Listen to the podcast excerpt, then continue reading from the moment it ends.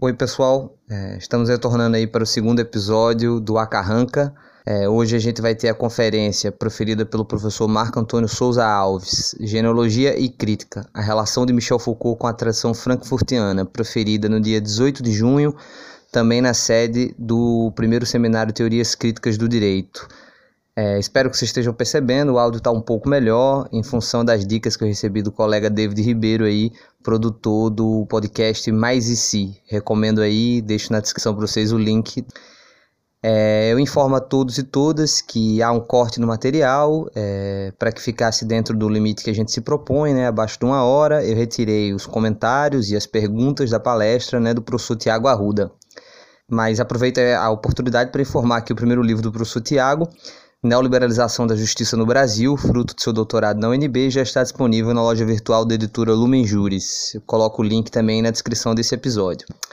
Sobre a palestra de hoje, sobre a conferência, é, ela foi dividida em três partes. Né? Primeiro momento, Marco Antônio é, trabalha um pouco, desde uma perspectiva mais geral, é, sobre as relações de Foucault e a teoria crítica ora inexistentes ou então muito incipientes, e quando existentes, perpassadas por ruídos e más interpretações. No segundo momento, ele se detém uh, mais especificamente a crítica que a escola de Franco produziu em relação a Foucault, sobretudo através do trabalho do Habermas, mas também de alguns de seus continuadores, e por fim, na parte principal da palestra, o professor Marco Antônio destaca as tentativas contemporâneas de aproximação entre essas duas tradições que se dividem em duas vias, né? Uma que procura uma colagem, uma continuação, e uma segunda via que faz uma releitura da genealogia, buscando né, refrigerar, dar um novo fôlego ao projeto da teoria crítica. É, desejo a todos uma boa aula.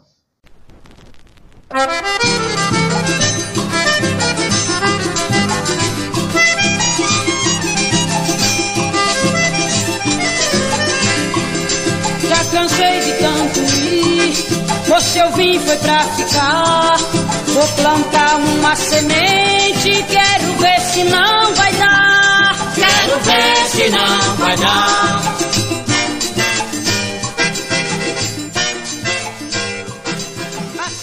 Professor Marco Antônio Souza Alves é professor adjunto de Teoria e Filosofia do Direito da Faculdade de Direito da Universidade Federal de Minas Gerais.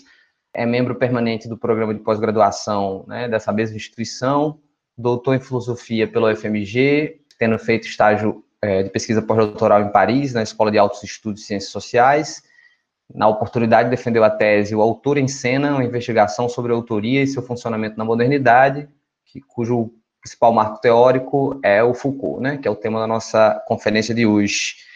É, ele também é coordenador e integrante de projetos de pesquisa variados, dentre os quais eu destaco a governamentalidade algorítmica, novas tecnologias de poder e novos desafios jurídicos, tendo publicado também vários artigos acadêmicos. É, o título da conferência de hoje Genealogia e Crítica à Relação de Michel Foucault com a tradição frankfurtiana. Bom, primeira coisa, queria agradecer muitíssimo, Felipe, pelo convite, é um prazer estar aqui. Queria fazer alguns esclarecimentos iniciais sobre contando um pouco a história desse desse diálogo do Foucault com a teoria crítica, com a tradição da teoria crítica, que é um diálogo por vezes escasso, até mesmo inexistente, por vezes e em grande parte das vezes muito ruidoso, é cheio de ruídos, com várias acusações e incompreensões mútuas. É, bom, isso eu queria falar rapidamente no primeiro momento. No segundo momento, é, queria olhar especificamente para o olhar crítico frankfurtiano em relação a Foucault, isso especialmente a partir de Habermas, uh, e aí seguindo por diferentes uh, pensadores que são associados a essa tradição, Honneth, a Ben Habib, a Fraser, etc., todos fazem uma série de críticas ao projeto genealógico Foucaultiano. E por último, assim, essa é a parte que eu queria dar um destaque maior, até porque eu considero que ela é menos conhecida, uh, é, eu queria apontar para algumas tentativas contemporâneas de aproximação entre Foucault e, e Frankfurt, essa tradição crítica frankfurtiana. É, e para falar dessas aproximações que eu vejo uh, atualmente, eu queria uh, dividi-las em duas vias. A primeira via, ela propõe uma espécie de colagem ou complementação da colocando junto genealogia e crítica. E a segunda via, essa é a via, por exemplo, que eu vou trabalhar aqui em dois é, autores, é, uma autora e um autor contemporâneo, que é a Amy Allen e o Colin Cookman. E a segunda via, é, eu, eu, percebo uma tentativa de releitura mesmo da, do Foucault ah, e buscar uma tentativa de pensadores ligados à tradição da teoria crítica de buscar ali na genealogia uma espécie de refrigeração dessa tradição e da, e da, e da postura crítica, reconhecendo a genealogia como uma prática crítica legítima. É, essa me parece a abordagem, por exemplo, do Martin Zarr e do David Bowie. Né? Então, esses são os, esse é o percurso que eu queria tratar aqui. Uh, vou começar, então, pelo primeiro ponto, uh, com os esclarecimentos iniciais, uh, falando um pouco dessa história, desse diálogo, por vezes inexistente, por vezes é, ruidoso. Bom, primeiro dado importante para quem tem pouco contato com essas tradições é que os trabalhos de Foucault foram basicamente produzidos nos anos entre os anos 60 e os anos 1960 e 1980 e, portanto, eles são posteriores a grande parte dos trabalhos, especialmente os trabalhos da primeira geração da Escola de Frankfurt, que se desenvolveram basicamente entre os anos 1930 e 1960. Né? Então, eles são, em parte, posteriores, em grande parte posteriores, em parte contemporâneos a alguns trabalhos desses teóricos da chamada primeira geração de, de Frankfurt, é, enfim, que envolve os trabalhos aí do Adorno, do Horkheimer, do Marquise, do Pollock, do Kirchheimer, do, enfim, de vários outros. É, bom, embora é, haja muitos pontos aí de contato entre o trabalho do Foucault e o desses pensadores, é, a verdade é que não houve um diálogo direto. Foucault não estabeleceu um diálogo muito direto com essa tradição alemã de pensamento crítico. É, talvez a exceção assim mais visível dessa, desse desconhecimento de Foucault em relação a essa tradição seja o livro Punição e Estrutura Social, que é um livro de 1939 escrito pelo Georg Rusch e pelo Otto Kirchheimer, que são dois teóricos ligados à, à tradição crítica frankfurtiana. E, e esse livro, é, ele sim é abordado, analisado e criticado em Vigiar e Punir. Mas fora isso, praticamente a gente não encontra uma ou outra referência isolada, assim, a Horkheimer, alguma coisa ao Benjamin, mas muito isolado, praticamente inexistente na obra do Foucault. É, lá no final dos anos 70, a partir de 78, o Foucault chega a, a, mencionar isso, a se referir a esse distanciamento. Ele chega, inclusive, a se queixar, dizer que talvez um contato mais precoce com esses autores e com essa tradição de pensamento crítico, que isso poderia ter, ter poupado muito trabalho a ele. O Foucault chega a dizer isso. Mas, embora o Foucault reconheça o valor desses trabalhos e e, e de alguma maneira recinta é, não ter se apropriado mais deles, é, ele também não deixa de tecer várias críticas, de indicar suas diferenças em relação ao projeto crítico frankfurtiano. Ele aponta, assim, basicamente uh, para a, a forma né, de crítica da racionalidade ocidental, uh, que seria distante do tipo de crítica que Foucault propõe a fazer, que é mais regional. E, além disso, ele também aborda algumas vezes a relação entre sujeito e poder, e aí ele mostra uma diferença, o tempo inteiro Foucault acentuando mais uma dimensão positiva ou constitutiva do poder, que diz respeito a um poder que produz sujeitos mais do que propriamente que reprime ou que age negativamente sobre, sobre sujeitos pré-constituídos. Enfim, esses são alguns pontos que Foucault chega a ponderar suas diferenças, mas no geral o que a gente tem é um desconhecimento em relação a essa tradição.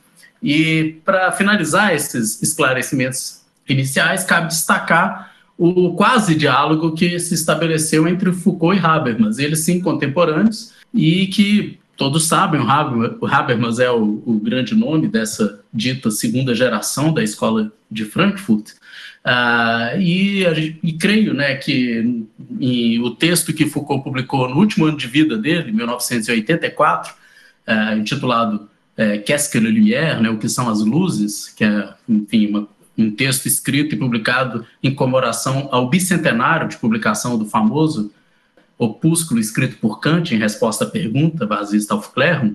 É, enfim, esse texto de Foucault, em grande medida, a gente pode ler ele como uma resposta às críticas que o Habermas já vinha fazendo a, ao Foucault e à genealogia, de uma maneira geral.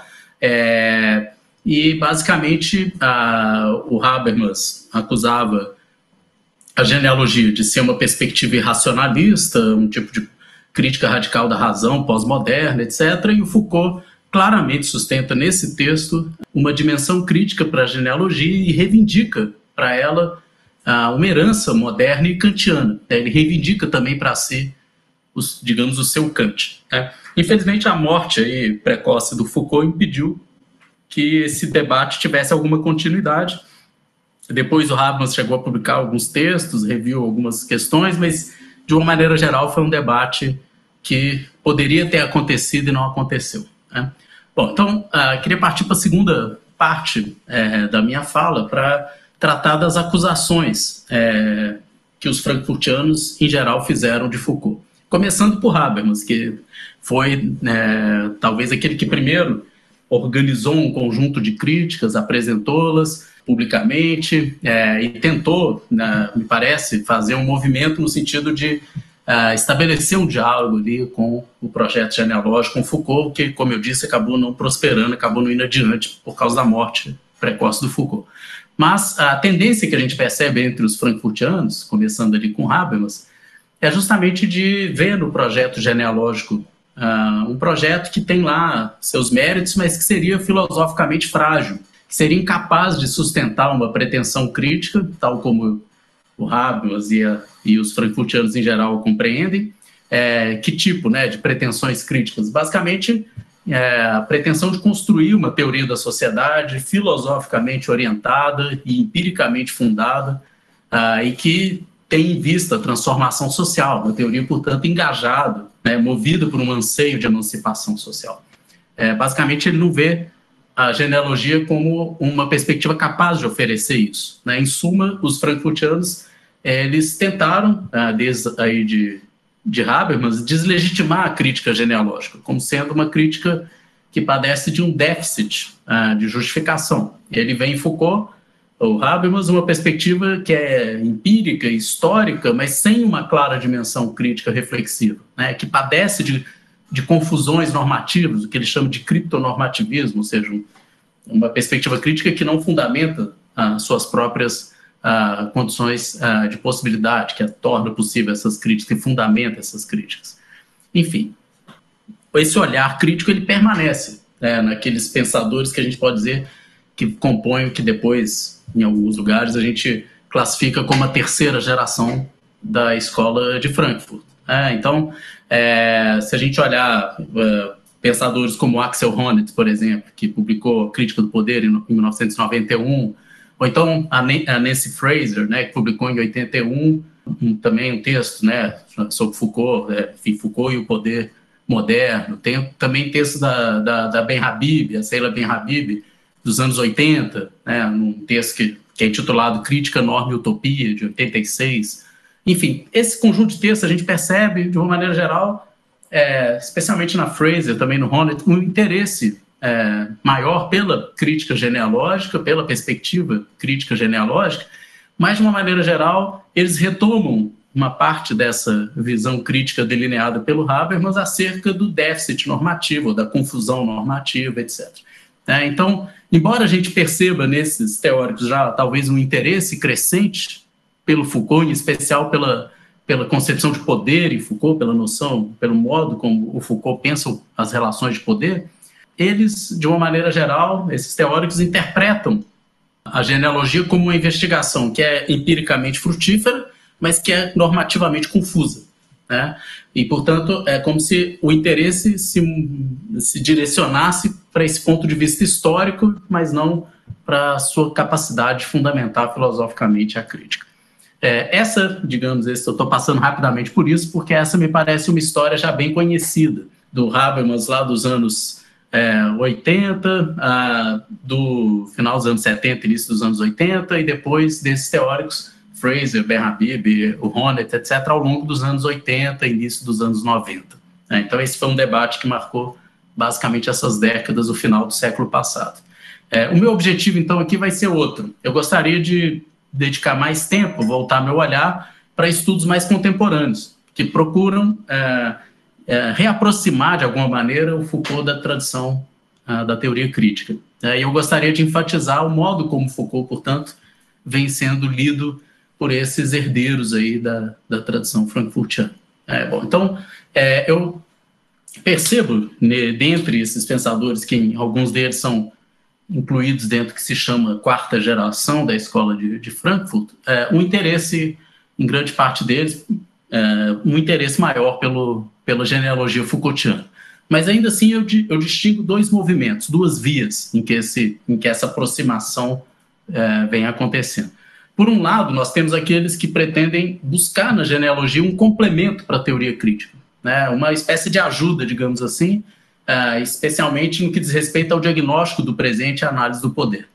Essa é uma tentativa de aproximação, portanto, que me parece mais próxima da visão tradicional da escola de Frankfurt, porque se apoia nas críticas que essa tradição uh, dirigiu à genealogia uh, já há algumas décadas, né, especialmente a partir desde Habermas para frente.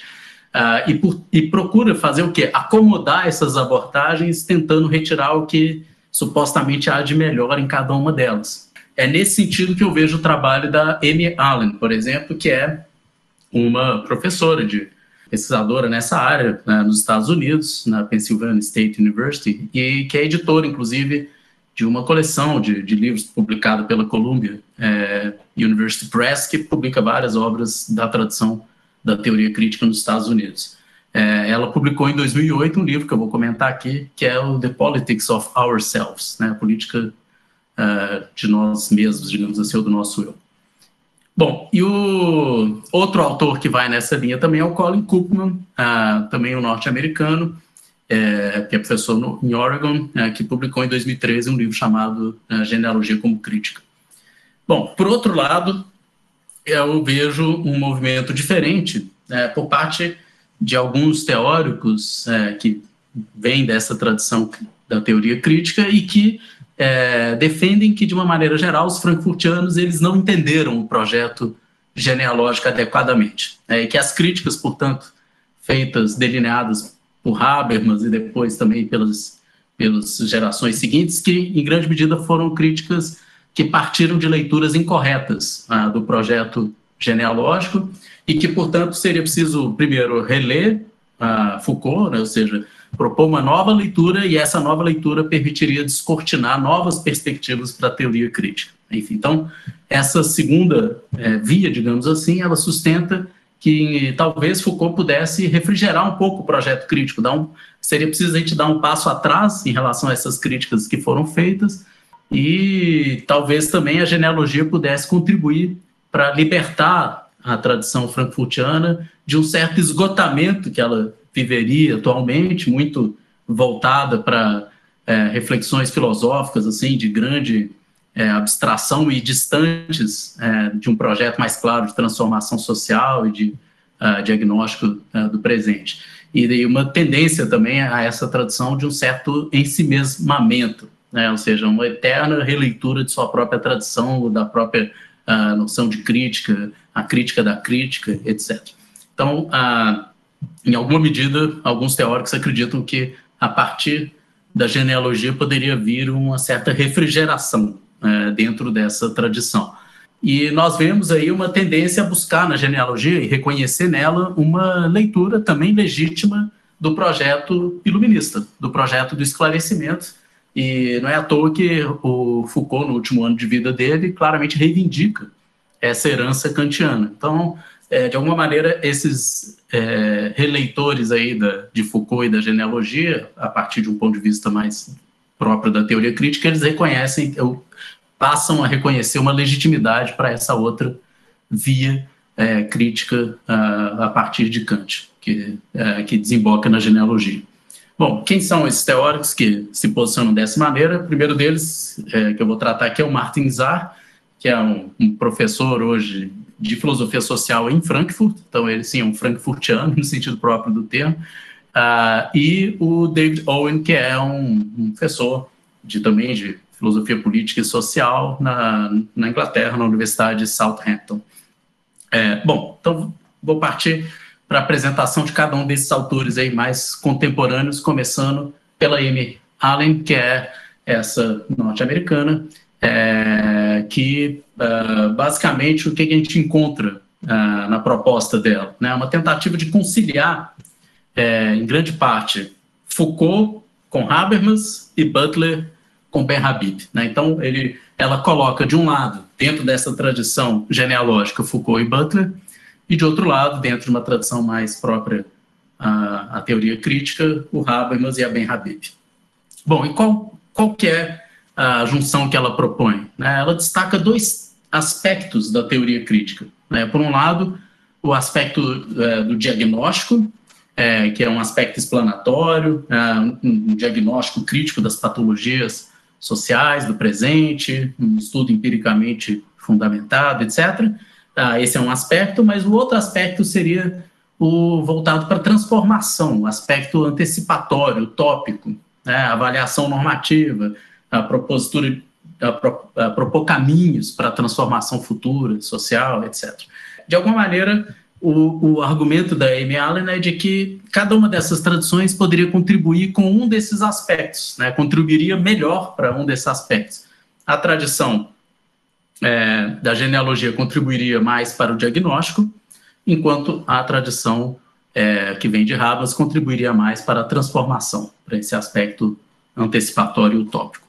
Um, para oferecer, então, esse, esse diagnóstico adequado do presente, Allen considera fundamental que a teoria crítica, então, ela recorra às análises sobre sujeição e subjetivação e tal, realizadas por Foucault e continuadas em grande medida pela Judith Butler. É, a junção, então, de Habermas e Foucault permitiria pensar as questões de gênero, questões de raça, é, em associação com as possibilidades de resistência, de transformação, vias emancipatórias, etc. Então, ela é como se por um lado, essa compreensão de como se dá o processo de constituição desses sujeitos, o processo de sujeição, como o poder constitui sujeitos, seria a contribuição importante de Foucault, e, por outro lado, as vias de transformação, as, as propostas emancipatórias, aí o Habermas seria talvez a referência mais importante. A Allen pretende, então, oferecer, para poder realizar essa junção, ela propõe uh, criar um novo quadro conceitual, sistemático, que sirva de base para uma nova abordagem feminista que faça justiça ao fato de que o eu, né, o self, ele é ao mesmo tempo constituído pelo poder, mas também capaz de autoconstituição, também portador de certa autonomia, de uma capacidade de agência. O projeto, então, da, da Allen, né, basicamente prevê fazer o quê?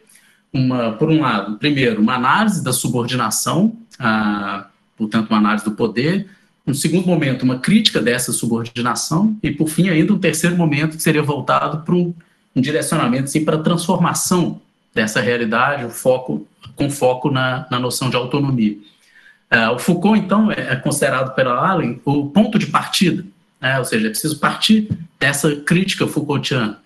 É, mas é preciso começar com Foucault, mas ir além dele. Né? Então, afinal, o que a Allen reconhece é que para tratar é, das transformações sociais possíveis é preciso primeiro saber né, onde nós estamos, né, partir de onde nós estamos. Né, e a constatação dela, e ela está pensando especialmente a questão de gênero, é que nós partimos de uma situação de sujeitos que são generificados uh, e que são constituídos uh, por relações de poder.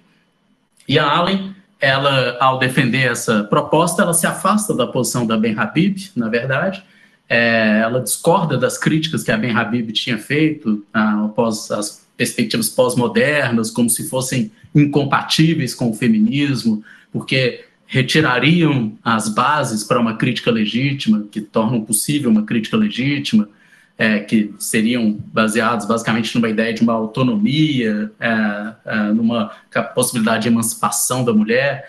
É, essa é, posição que a Ben Habib defende um debate que ela teve com a Butler justamente nos anos 90, uh, que está publicado no livro, aliás, que é o, uh, o Feminist Contentions. Né?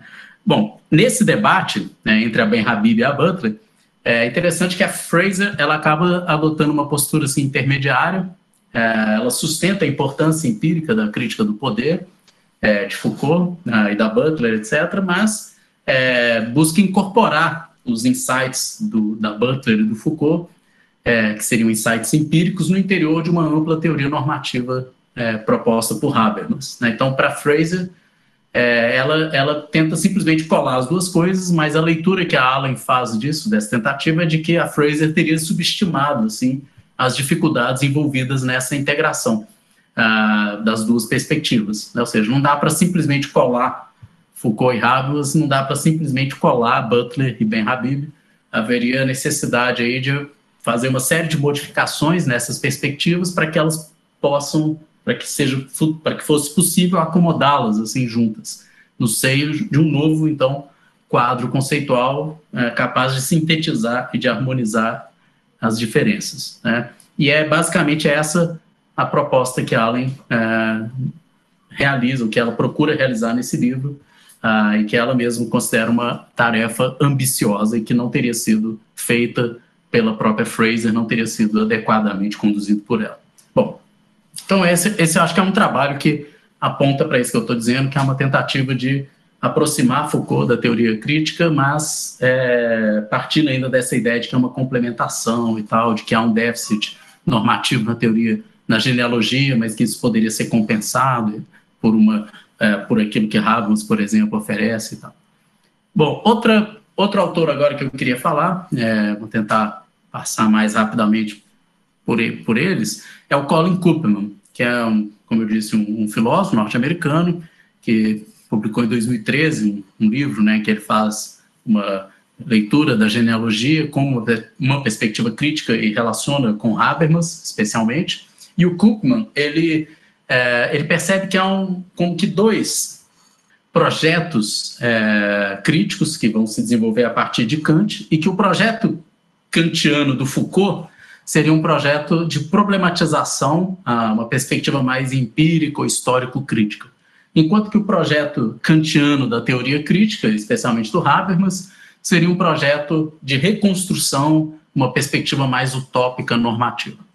Uh, o que, que o, o então, propõe? Uma reconciliação de Foucault e Habermas. Né? Então, mais ou menos na linha do que a Allen propõe, uh, uma, portanto, conciliação entre a problematização, que seria o diagnóstico que a genealogia oferece, com a reconstrução, basicamente o aparato normativo habermasiano. É, o Koopman faz o que? Ele rejeita a, a ética Foucaultiana, a, da transformação de si, aqueles trabalhos do final da vida de Foucault sobre cuidar de si, etc., sobre estética da existência. Ele rejeita isso, considerando uma abordagem incompleta, pouco desenvolvida, e, por outro lado, ele rejeita uh, uh, o diagnóstico da modernidade feito pelo Habermas, uh, baseado na ideia de um processo de colonização do mundo da vida, etc., que para o Koopman seria uma apropriação ah, não suficientemente trabalhada ou detalhada dos, de vários insights weberianos. Né? Enfim, então ele rejeita, vamos dizer assim, o aspecto normativo de Foucault e rejeita o aspecto do diagnóstico do presente do, de Habermas. Em suma, qual é a intenção do Koopman?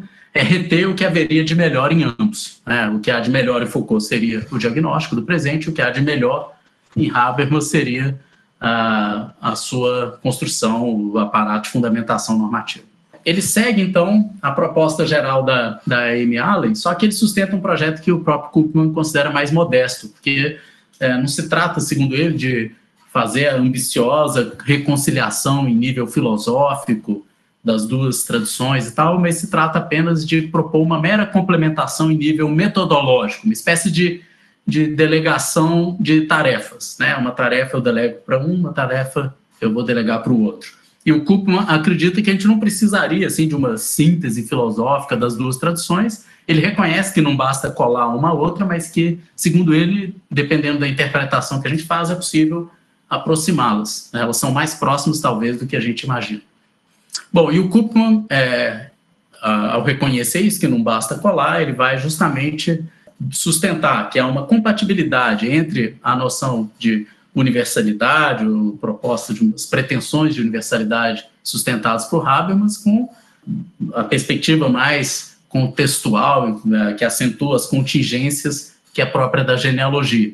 É, e ele vai trabalhar isso no livro dele, mostrando que contingência, na verdade, é, se opõe à necessidade, portanto, especifica uma modalidade, que universalidade, na verdade, se opõe à particularidade, portanto, diz respeito ou especifica um escopo.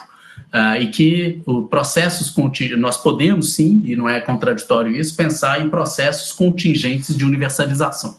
Esse é o argumento central do, do Kuplan, é, e que Foucault, basicamente, não rejeitaria propriamente o universal, mas sim as simplificações do universal. A genealogia é como se ela fosse uma permanente desconfiança em relação àquilo que a gente toma por universal.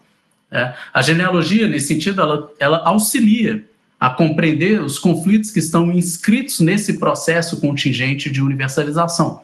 Ela nos recorda a todo momento que a universalização é uma pretensão que levantamos ah, e que a sua realização se dá sempre por meio de um processo histórico. Né? E o Kupman dá um exemplo para ilustrar isso da afirmação de direitos humanos, né? que são direitos pretensamente universais. Né? Um genealogista pode perfeitamente, sem negar a, a ideia mesmo de universalidade, mas simplesmente mostrar como, como se deu a contar a história da universalização desses direitos humanos, né? fazendo desaparecer talvez o seu caráter heróico, assim, épico, e mostrando o seu caráter contingente, seu caráter conflituoso, etc. É, percebo que isso não é propriamente uma negação da razão. o que a crítica genealógica ofereceria aos olhos do Kupman é, é uma contribuição valiosa, na verdade, para a reflexão racional pois é o que permite que a gente compreenda né, a contingência dos processos de universalização e ao fazer isso permite, né, ajuda a gente a acessar, se dar conta do valor e da validade dessas pretensões de, de universalização. Então, nesse sentido, uh, acredita que Foucault e Habermas podem ser conciliados uh, e que, na verdade, eles estão mais próximos do que a gente imagina. Né? A dificuldade, talvez, do debate entre ambos se deu muito mais em função dos produtos gerados, diz ele, pela literatura secundária, que ela sim entendeu assim trincheirar em campos distintos e opostos, cada um dentro da sua do seu grupo, vamos dizer assim, negando o outro. Ah, e aí isso é que acabou produzindo um diálogo de surdos, né? ou seja, ninguém escutava ah, o outro lado, não se escutava mais um ao outro, né? É, e a propósito do Kupman é, bom, ao invés de se encastelar em perspectivas de, de opostas, uh, perceber que há muitos pontos e muito mais pontos de contatos do que a gente talvez imagina, imagine assim, à primeira vista. Bom, então essa, esses dois autores ilustram essa primeira via, eu queria partir agora para a segunda via, é, começando pelo Martin Zarr. Né? A segunda via, como eu destaquei, é aquela que tenta reler Foucault e, e discorda das críticas que os frankfurtianos uh, tradicionalmente dirigiram à genealogia. É, o primeiro é, autor nessa linha é, é o Martin Zapp, que, como eu disse hoje, é professor lá em Frankfurt. É, e ele é, tem um, um, texto que ele publicou agora ano passado, é, intitulado aí Teoria Crítica e Pós-Estruturalismo, que está num livro é, que é um compêndio, na verdade, com vários textos sobre teoria crítica, inclusive um dos editores é o Honneth. e nesse texto curto do Martin Zapp, ele ressalta uma certa aproximação entre a genealogia do Foucault e os projetos típicos da primeira geração da teoria da escola de Frankfurt. Né? E ele ressalta basicamente três pontos de aproximação. Eu não vou desenvolver muito isso aqui, mas primeiro, uma certa insatisfação com a noção clássica de viés marxista é, de ideologia, é, que estaria presente tanto na primeira geração de Frankfurt como em Foucault. Segundo traço, o diagnóstico pessimista da modernidade, que é, seria marcada né, a modernidade por, uma, por um incremento de regulação, de sujeição, modernidade então associada a novas tecnologias de controle social, de normalização, etc. Estaria presente tanto em Foucault quanto nesses frankfurtianos.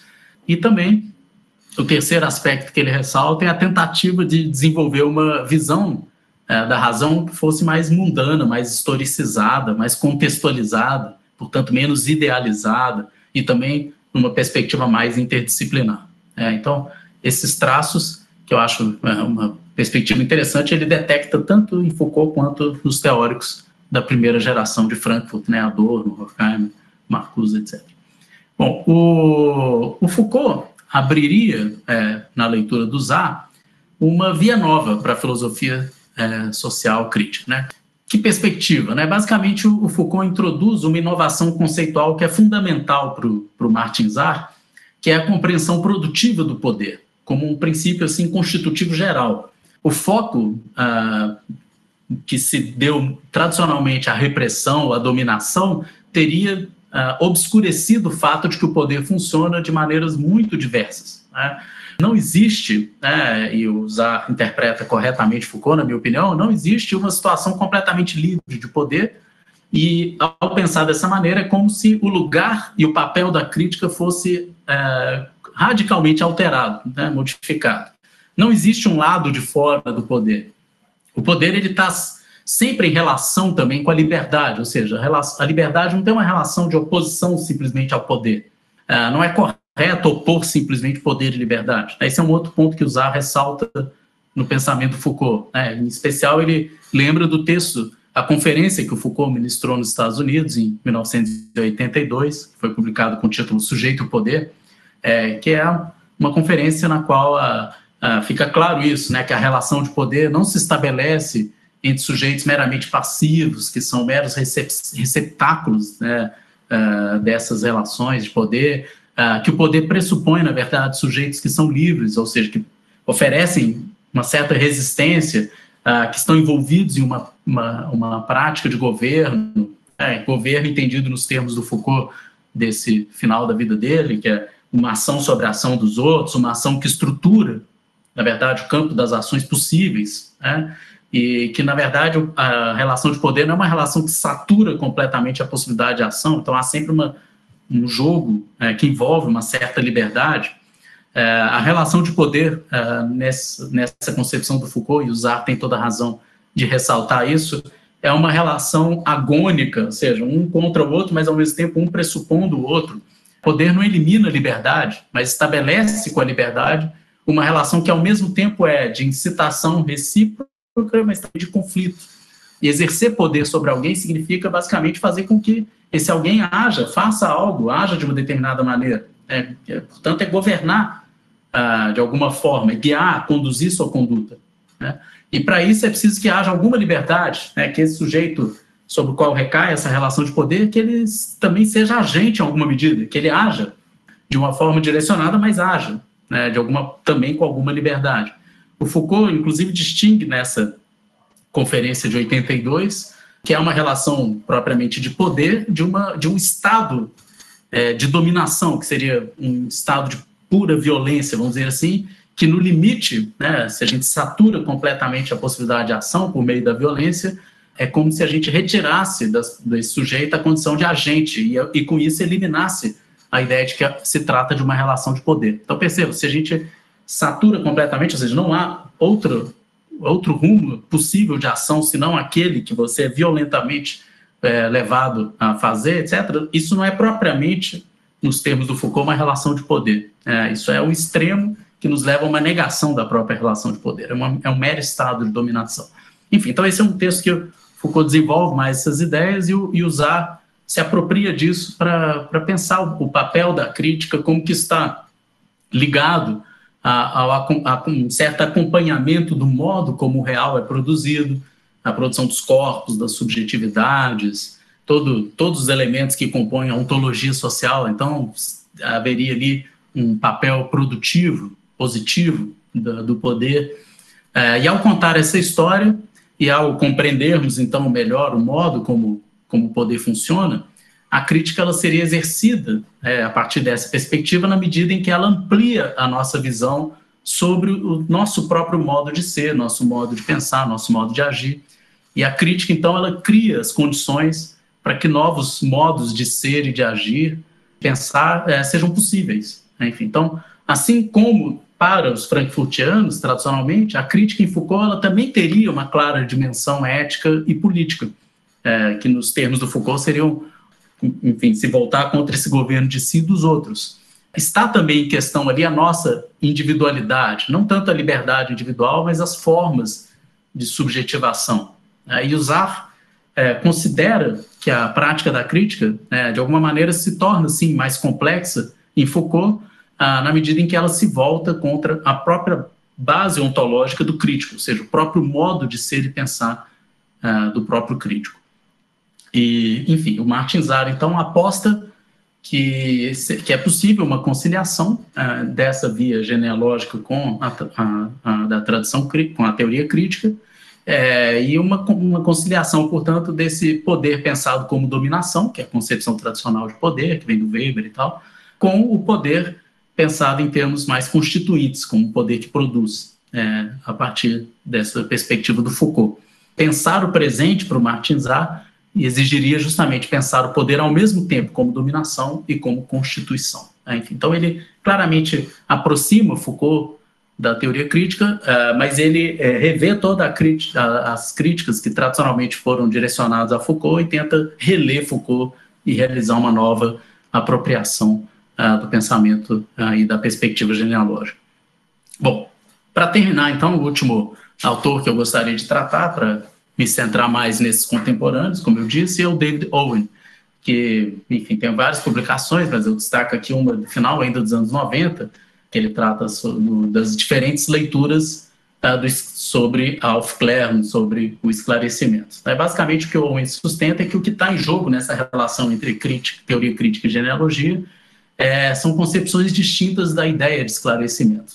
E ele defende que a teoria crítica e a genealogia são práticas distintas de reflexão crítica, mas que são, em alguma medida, ambas são legítimas. Né?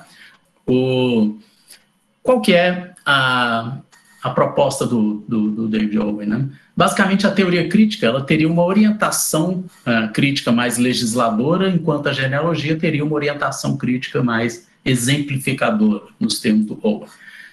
Do ponto de vista da, da teoria crítica, a concepção que eles têm de iluminismo é, é um projeto que envolve uma espécie de reconciliação do real e do ideal por meio de um uso legítimo da razão. Essa é a leitura que o Owen faz.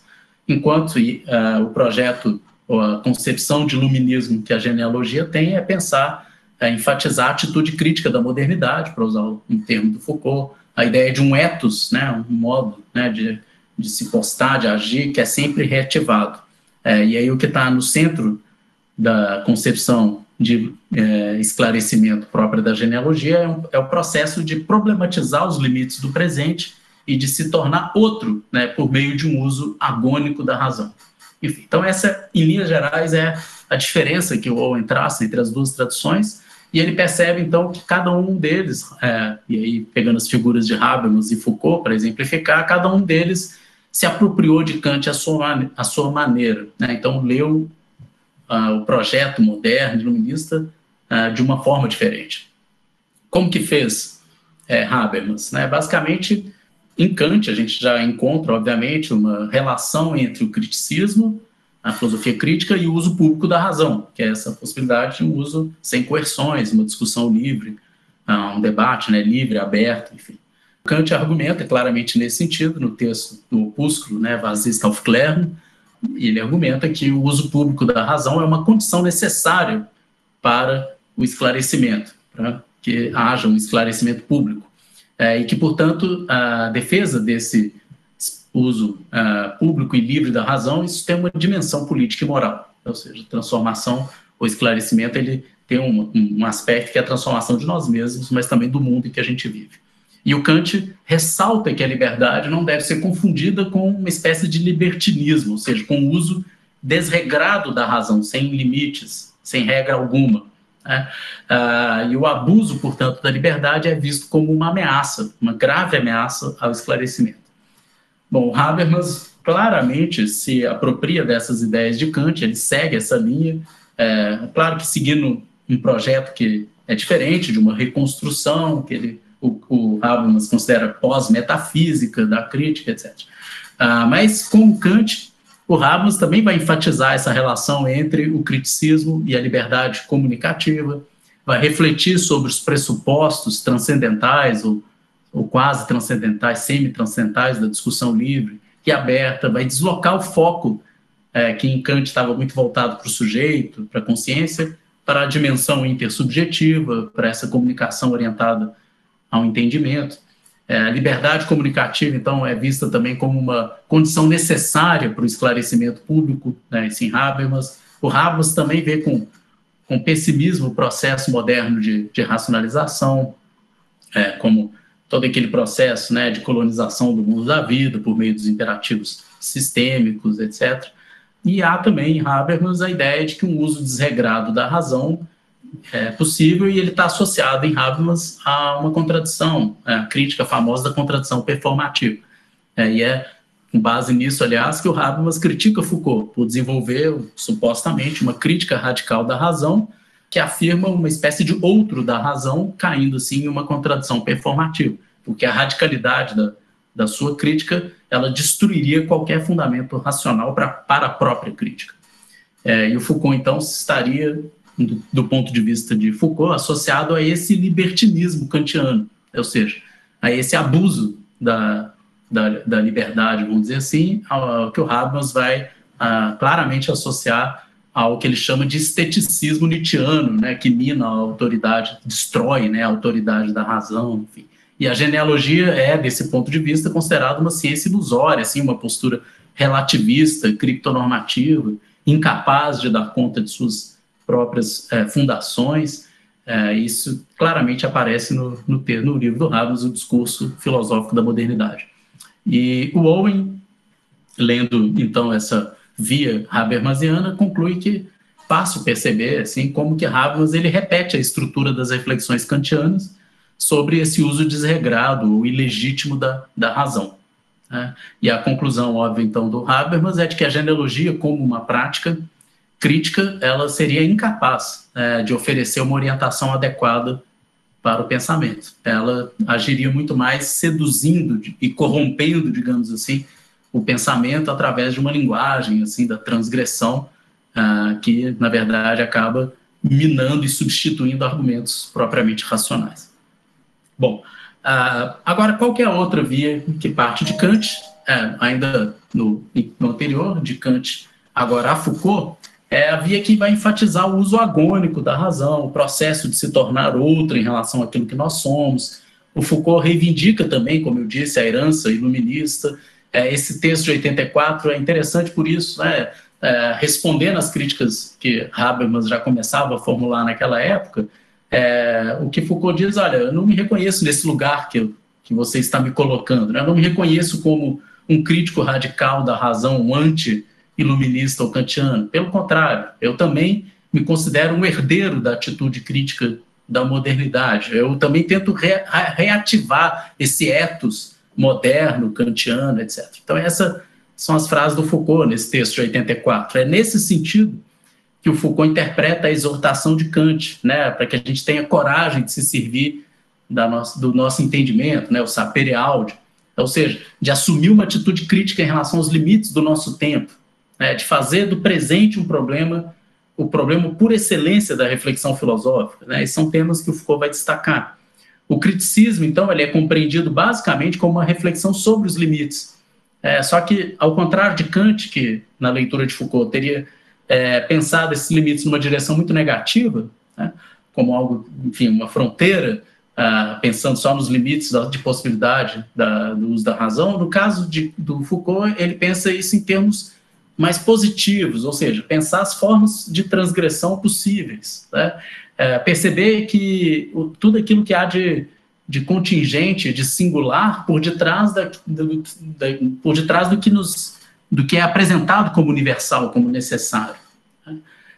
E o Foucault ressalta também a diferença de método, né? Ao invés de uma reflexão de tipo transcendental, como como a gente vê em Kant, uma investigação que seria, por um lado, arqueológica, que pensa as condições do nosso pensamento, como entendido aí como um evento histórico, e também genealógico, ou seja, que compreende o nosso modo de ser, de pensar e de agir como, enfim, algo que se constituiu historicamente, mas que é possível que a gente venha a ser, a pensar e a agir diferentemente.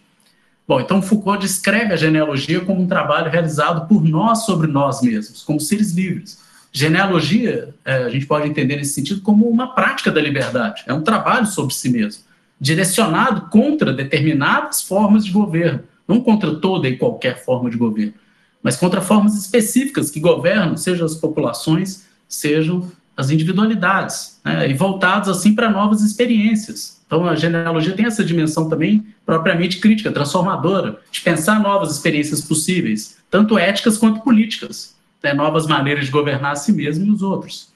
É, a genealogia então orienta o nosso pensamento crítico de uma forma que é diferente da tradição da teoria crítica, mas que não deixa é, de haver ali, obviamente, um, uma perspectiva transformadora. Bom, o, a ideia, então, também kantiana de uso público da razão, ela é basicamente direcionada para esse questionamento permanente dos limites contemporâneos daquilo que se apresenta como necessário. E daí a ideia de um uso agonístico da razão. E a gente é, viveria, então, num processo infindável de desenvolvimento e de exercício da nossa capacidade de autogoverno, né? o que o Foucault vai chamar nesse texto de um trabalho paciente da liberdade. Né? Ah, para terminar, então, esse ponto sobre o Owen, é, é, interessante como que o Owen detecta uma assimetria entre as posições de Foucault e Habermas, e basicamente a assimetria que ele percebe é que, segundo Owen, o Foucault teria é, por uma, compreendido, basicamente, a proposta, a leitura kantiana que o Habermas fez e que a tradução da teoria crítica fazia, é, em alguma medida, mas ele teria compreendido, mas discordado das pretensões da teoria crítica. Já o Habermas ele não teria compreendido adequadamente as pretensões da genealogia. Então, não se trata de alguém que compreendeu e formulou críticas, mas de críticas que nascem de uma incompreensão. Essa é a, a, a impressão, a defesa, enfim, a tese sustentada pelo David Owen, que eu tendo a concordar em alguma medida com ela. Que o Habermas, ele basicamente não toma genealogia nos seus próprios termos, que ele, uh, ele a avalia, na verdade, do ponto de vista de, de critérios, né? Se ele avalia se a genealogia é capaz de satisfazer critérios de uma prática crítica pós-metafísica, e, portanto, é como se ele trouxesse a genealogia para uma análise que é estranha a ela, né? sem compreender a sua natureza. Em outras palavras, então, o Habermas desconhece a natureza da prática crítica genealógica e simplesmente a submete aos critérios impostos pela sua própria perspectiva crítica. E, obviamente, não é surpreendente que, ao avaliar a genealogia dessa maneira, não é surpreendente que ele só veja nela déficits normativos, irracionalismo, etc. Em suma, é como se o Habermas ficasse preso à sua própria prática crítica. E o David Owen, é, então, entende que o Foucault teria compreendido melhor a prática crítica pós-metafísica do Habermas e apresentado discordâncias por meio de uma releitura do projeto iluminista daí também uma releitura da ideia de racionalidade, da ideia de consenso, etc. Né? Me parece que, de alguma forma, a postura do Foucault é mais ecumênica, digamos assim, ela não reivindica nenhuma exclusividade para a genealogia, como a única forma capaz de orientar o pensamento crítico, mas ela apenas sugere uma via possível.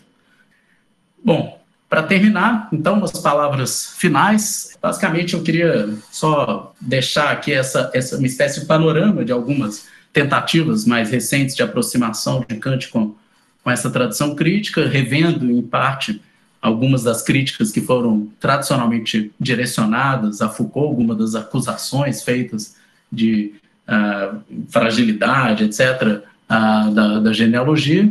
É, mas eu queria deixar aqui a ideia mais de uma, mais uma defesa de uma postura mais aberta, que acolhe diferentes perspectivas críticas, que admite uma certa é, multiplicidade de correntes, né? Portanto, uma postura diferente desse, de um modelo meio jurídico, de alguém que se coloca na posição de um legislador, de um, ju, de um juiz que vai ditar as leis ou vai examinar a validade dessa daquela perspectiva a partir de um uh, e aí vai dizer, né, como se fosse um exame de um caso, vai encontrar um suspeito, vai imputar um crime, vai proferir um veredito, etc. É, enfim, me parece que antes de mais nada, é importante essa sensibilidade para dar conta da natureza e das pretensões de cada perspectiva. E o mais importante para mim, obviamente, não é a fidelidade a essa ou aquela tradição do pensamento, seja genealógico, seja da tradição da teoria crítica.